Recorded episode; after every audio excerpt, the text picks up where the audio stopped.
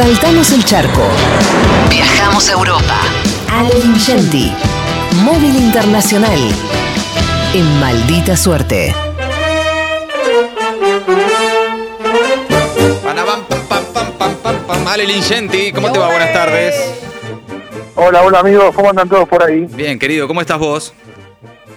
Bien, muy bien. Ahora sufriendo un poquito con, con el cambio repentino de clima en Madrid, porque veníamos de, de una primavera, de un otoño, mejor dicho, tranquilo, una Sí. previa al invierno tranquila, y ahora empezó a apretar un poquito el frío. Me parece que va a ser un invierno duro, por lo menos para mí que soy sudaca, ¿no? Sí, es un invierno continental, frío en serio. Sí, yo creo que se viene eso, y bueno, y tampoco podemos calentarnos mucho, Claro. eh, literalmente hablando, porque porque el precio de la energía no lo permite, ¿no? Eso te iba a decir. Sí, sí. Eh, ¿Por qué particularmente para el Sudaca? Que pagar en pesos la, la- la luz en Europa está bravo, ¿no? Y es que, es que yo tengo, viste, yo eh, digo, a ver, entro en un tren, tren de confesiones. Sí, por favor. Yo, yo tengo una parte de mis ingresos eh, importante que, que sigue siendo Argentina. Después Sí, tengo sí. una parte de ingresos acá, un poco modesta en Europa, Sí. pero con la parte de Argentina no hago mucho, la verdad, Mati, porque, Y no. Claro. no sé. No, no, eh, no, con el que sí. un- Una factura de luz normal para una persona sola son por lo menos entre 70 y 100 euros, o sea, ya hagan la cuenta de lo que significa No, no, eso. no quiero ni Estamos hablando de tre- 30 mil pesos, ¿no? Es, es solamente una factura, Una factura. además, digo, no, no es, no, no es ni tener un techo, digo, solamente Ah, pagaste la luz. Bueno, y ahora, Sí. claro, si viene el invierno, invierno duro, así que bueno, Lingenti, cualquier cosa, lo que necesites, amigo, estamos con vos. ¿eh? Andamos frazaditas, Sí, Lingente. o si no, una, un, un- un- una buena provisión de sopa instantánea y, y abrigarse. Bien ahí. Totalmente. Ale, ¿dónde estás ahora? Estoy en, la librería Taiga, que es, eh, mira, tuve la suerte de, caer en un barrio muy lindo de, Madrid, eh, que es, eh, bueno, Ciudad Lineal, yo creo que vivo en Ciudad Lineal, eh, estamos eh, sobre una avenida que se llama Arturo Soria, es un lugar muy particular este de Madrid porque hay un diseñador urbano, un arquitecto, un ingeniero civil llamado Arturo Soria que diseñó este lugar, eh, un lugar muy hablado, muy abierto, es un barrio lindo de- del norte, ¿no? De Madrid, es esto, el noreste de Madrid. Y la- tuve la suerte de estar en un barrio donde no hay muchas librerías, pero hay una en particular que es muy buena, está muy cerca de mi casa, se llama Taiga, la librería de la que soy cliente, donde además de vender libros la gente es muy amable y por otro lado hay presentaciones de libros. eh, bueno, no, no, es, no está, digamos, no es tan tan frecuente en un barrio así. Yo, por ejemplo, vivía en Villa del Parque, en Buenos Aires, Sí. no había muchas librerías bien provistas en ese barrio. Ajá. Bueno, acá es, es algo parecido, pero con una librería, es un barrio de ese estilo, alejado del centro, pero con una librería muy, muy buena. Y estoy con Manuela, que es una de las personas responsables de la librería, a la que voy a preguntar si les parece bien, eh, bueno, desde cuándo está Taiga eh, eh, y si tiene sucursales y, más o menos cómo funciona la librería para empezar. Hola, buenas, ¿qué tal? Bueno, pues sí, eh, es una librería que lleva tres años, vamos a hacer tres años ahora en diciembre, somos jóvenes, de hecho nacimos el mes anterior al confinamiento, podréis imaginar lo que significó eso. Y eh, sí tenemos sucursales previas eh, en Toledo y también en Cantabria, hemos hecho en Torrelavega, que es una ciudad grande también de Cantabria. Y nada, la verdad es que nos va estupendamente. Manuel, ¿y ¿cómo hacen para atraer público a un barrio que está alejado del centro? La mayor parte de las librerías están en la zona, digamos, cercana a la Plaza del Sol, bueno, a la zona más turística de Madrid. ¿Cómo hacen ustedes para atraer gente? Porque en general cuando vengo a la librería hay gente. Bueno, sucede que yo he sido librera en, otros espacios del centro de Madrid y curiosamente aquí no es exactamente que atraigamos a gente del, centro, sino que realmente es un barrio que efectivamente no hay muchas librerías y en el fondo no es exactamente un barrio, sino, sino realmente cuatro barrios, ¿no? Es como una especie de crisol que mezcla de zonas de Madrid y entonces pues realmente son gente de la zona cercana que pasean, pasean por esa zona arbolada y así pues vienen a visitarnos. Yo tengo un amigo librero, lo tengo todavía, que vive en Buenos Aires, y siempre le pregunto si él sabe, porque me parece que es una gran pregunta esa, si él sabe cuándo una persona que entra a la librería va a comprar. O sea, si ustedes tienen una intuición particular o ven alguna seña de que esa persona va a comprar, o es el típico que solamente va a preguntar, ¿no? Que son la mayoría, creo yo, pero vos me lo dirás. Sí, bueno, eso sucede. Esto, ya sabéis, yo siempre digo, soy como como el, el personaje del salón de las películas de John Ford, ¿no? Que estás ahí como charlando, eh, ejerces un poco de psicoanalista del, de la clientela y sí, un poco lo puedes intuir. Pero bueno, luego hay sorpresas, ¿eh? Por aquí además hay mucho niño, cosa que siempre es un público que demanda al padre bastante más de lo habitual y, suelen caer. La verdad es que es verdad que tenemos mucho público y en general bastante comprador, con buena buena suerte. ¿Público, público argentino? Sí, bastante. También hay, hay bastante gente por aquí, eh, yo creo, de, de, origen argentino. Y luego, además, se vende mucha literatura latinoamericana en general. O sea que sí, estamos bastante ¿Cuál es el hit del momento? El libro, digamos, el libro, el que tienen que reponer muy seguido, uno que se vende mucho, no necesariamente de los bestsellers más conocidos, sino uno que sea de repente un poco más sofisticado, pero que ande muy bien. No sé, si me ocurre La familia de Salamesa, por ejemplo, pero ¿qué otros libros eh, son muy vendidos hoy? Pues mira, de la, de la última eh, hornada, ahora estamos en el momento de grandes lanzamientos, ¿no? Entonces a veces eso opaca un poco los libros potentes del año, eh, porque bueno pues están las grandes eh, las grandes corporaciones haciendo fuerza eh, el de Héctor Abad Faciolince que es un libro extraordinario que acaba de salir es, es, una opción estupenda luego por ejemplo una sorpresa para mí de este verano que se llama Agua y Jabón que es un librito sobre la elegancia y que es una especie de libro fragmentario un poco a la manera de Josep Pla, ¿no?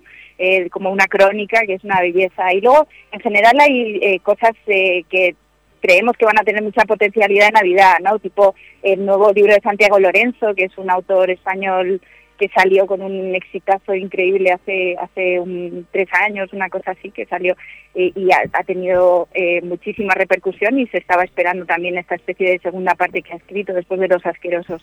Y bueno, hay muchas cosas más. La verdad es que en realidad esta librería creo que lo bueno que tiene es que es bastante periférica, es decir, que más allá de los clásicos que te piden, que normalmente el que viene a por el bestseller ni siquiera mira, te viene a preguntar, dice, ¿tienes el premio Planeta? Sí.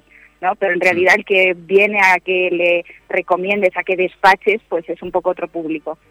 Y por último, te quería preguntar si, si la, es un mito que la gente joven no lee mucho, porque estamos en una época de redes sociales y un montón de estímulos y no sé cuánta atención se le presta a la literatura y a los libros tradicionales. ¿Vienen jóvenes a comprar libros o pocos?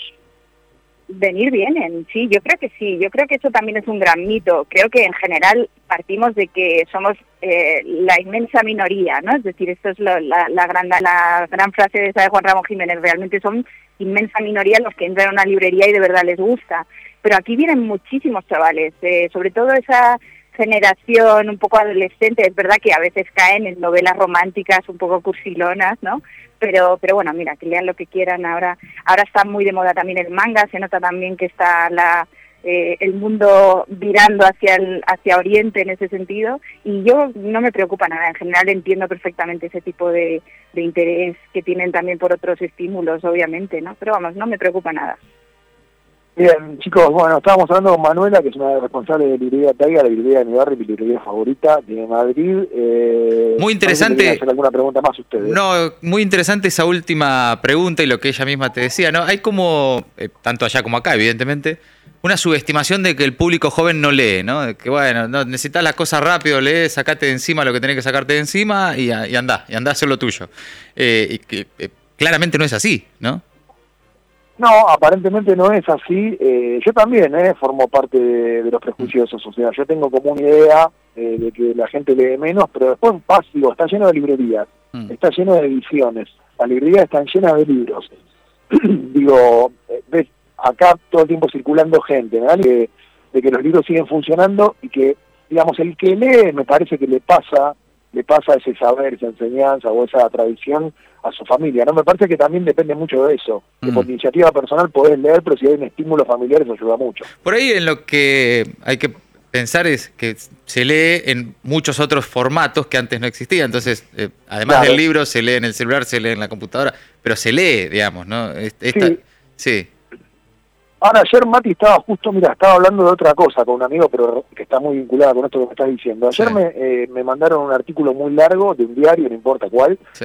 Eh, y yo le decía, me, me, aburrí un poco por la mitad, pero porque me parece que a mí, en lo personal, y lo hablaba con este amigo que es mi generación y me decía que a él le pasa lo mismo, cuando hay que leer algo largo siempre es mejor el soporte físico. Sí, coincido, absolutamente. me cansa lo digital, es difícil para scrollear, te, Sí. te jode la vista, o sea... hay Sí, un se actualiza de la página y tenés que volver al principio. Sí, totalmente, coincido, coincido absolutamente. Eh, bueno. linda librería. Tenía una última pregunta para vos, eh, eh, o, o bueno, o para ella. Eh, ¿Cómo es allá el mercado editorial? Porque acá en Buenos Aires, vos lo conocés bien, están obviamente las grandes cadenas, las- grandes editoriales, sí. eh, pero también hay una industria editorial independiente que es impresionante. Eh, allá también, porque obviamente está Alfaguara, Planeta, digamos, los que están siempre, pero, pero también está bastante extendida e- ese, ese mundo editorial más independiente.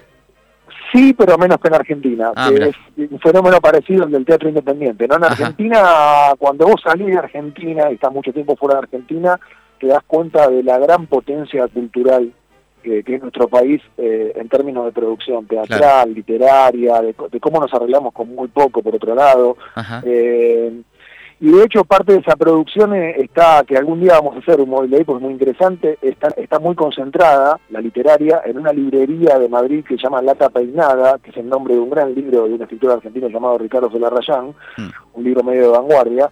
Y Lata Peinada es una, una librería que exclusivamente vende libros argentinos y latinoamericanos. Entonces ahí está, Ajá. hay mucho de esa producción paralela de la que vos hablas. Acá hay bastante menos de eso, todo más oficial, ¿viste? Claro, claro. Claro, el, el mercado tradicional. Lingenti, bueno, y por último, Ah. eh, sí, obviamente. No, no, no lo despida No, sin Vamos a lo preguntar. importante. Vamos a Por favor, Sí. Lingenti. Salió finalmente la nota con Rodrigo de Paul en la tapa de Rolling Stone, hecha por nuestro amigo Ale Lingenti. Hemos leído varias veces la tapa Por favor. de la revista. Sí, muy interesante la tapa. La pregunta que todo el mundo se hace, ¿vos estuviste en el momento de la sesión de fotos? Sí, sí, pero ya sé que me van a preguntar si estuvo, bueno, se puso en bolas, pero se puso en bolas ni bien llegamos, no tuvo mucho problema. Ah, ya estaba en bola, fantástico, claro. Sí, sí, él, él, él quería sacarse fotos de ese tipo, digo, porque también, eh, igual no hubo mucha polémica con la nota, me parece, porque fue una obra muy cuidadosa de mi parte. Sí. Lo que generó un poco de ruido fueron la- las fotos, siempre igual hay malicia de la gente y siempre alguno que tiene que decir algo. Bueno, es la tapa de Rolling Stone parece- también, chicos, no es Villiquen. Claro. Y a él le gusta un poco toda esa estética. ¿Y ¿viste? pero O sea, cómo no? un físico privilegiado. Yo tengo La un cuerpo así, pero, Pero que ando en la- pelota por la calle. ¿Qué, qué dijo la gente? No No sé. sé, ¿qué pero yo, voy- yo tengo ese, yo fuera tipo, tengo ese lomo, No me voy en bolas nunca. por la, o sea, voy al bolas al supermercado. No, tendría remeras. Si yo soy de Paul, no tengo remeras. Por eso. Es un poco como un juego, ¿no? Que se siente por un rato modelo, por otra parte, qué sé yo, sabe que van a tomar una revista. Claro. Bueno, ojalá, ojalá que, ojalá que le vaya bien en el mundial ahora, porque si no, me van a caer, me van a decir, bueno, Nah, Ah, qué sé yo. De ninguna manera, no, loco. Y además la nota está buena, me gusta ese de Paul así más en profundidad, y conversando Mm. eh, eh, de, de, de nada, de, su vida como, como futbolista y más allá del fútbol también. Pero además, eh, esa cosa que todos tenemos, y de Paul evidentemente también, que es las ganas de que a Messi le vaya bien, ¿no? Eh, pues este es un tipo, es un fenómeno de Paul. Es el, después de Messi Mirá. y junto con los Chelsea, los jugadores más claves de- de- del equipo hoy de Scaloni. Y están todos pensando en que a Messi le vaya bien, que se le dé a él, ¿viste? Más, a- más que a ellos mismos. Es impresionante eso. Es muy, es muy generoso eso de parte de los jugadores de la selección argentina. Yo vos sabés que no sabíamos que me iba a encontrar, porque podía ser perfectamente un tipo parco, es un tipo muy amable, muy lúcido, muy sensible, Mm. eh, que tiene vocación de liderazgo, por otra parte, o sea, tiene personalidad, y que dijo cosas muy lindas no solo de Messi, también de la mamá, Sí. de la familia, pero Sí. no en lugares comunes. Eh, es muy creíble lo que dice De Paul, eh, no es porque haya hecho la nota yo, lo dijo él. Eh, la verdad que, que me cayó muy bien, realmente, y, y ahora ya quería que la selección salga campeona, pero ahora quiero más que nunca. Absolutamente. Absol- y además que quedó pendiente el asadito para después, ¿no? Después del Mundial. Quedó pendiente el asado, sí, y, a- y ahí nos tiramos el lance para ver si podemos hacer el asado con Lío. ¿eh? Con Leo. Ay, mirá. Vamos por todo, muchachos. Vamos por todo, Ligenti, Claro. nunca menos. Se viene la tapa de Leo Messi en la Rolling Stone. Mm, Bueno, no sé, no creo. No O creo, Oh, bueno, creo, si no un pero móvil con maldita suerte ahí, nada, Nah, tranca. bueno. No te preocupes. No sé qué hay que hacer para hablar con Messi. Me parece que tenés que sacar una especie de pasaporte. Y habla con De Paul, ya ahora que ya te- tenés onda con De Paul. Que te tire él ahí la onda. bueno, Ale, no, notón con De Paul, te felicito. Eh, yo todas las repercusiones que vi fueron muy positivas y, y- y la verdad es que es un notón. Así que felicitaciones por eso. Y gracias como siempre, amigo. Buen fin de semana y un abrazo grande. Hablamos el lunes, un abrazo. Ale Lingenti desde Madrid en el móvil internacional de Maldita Suerte. Maldita suerte. De 14 a 17 horas. Por el Destape Radio.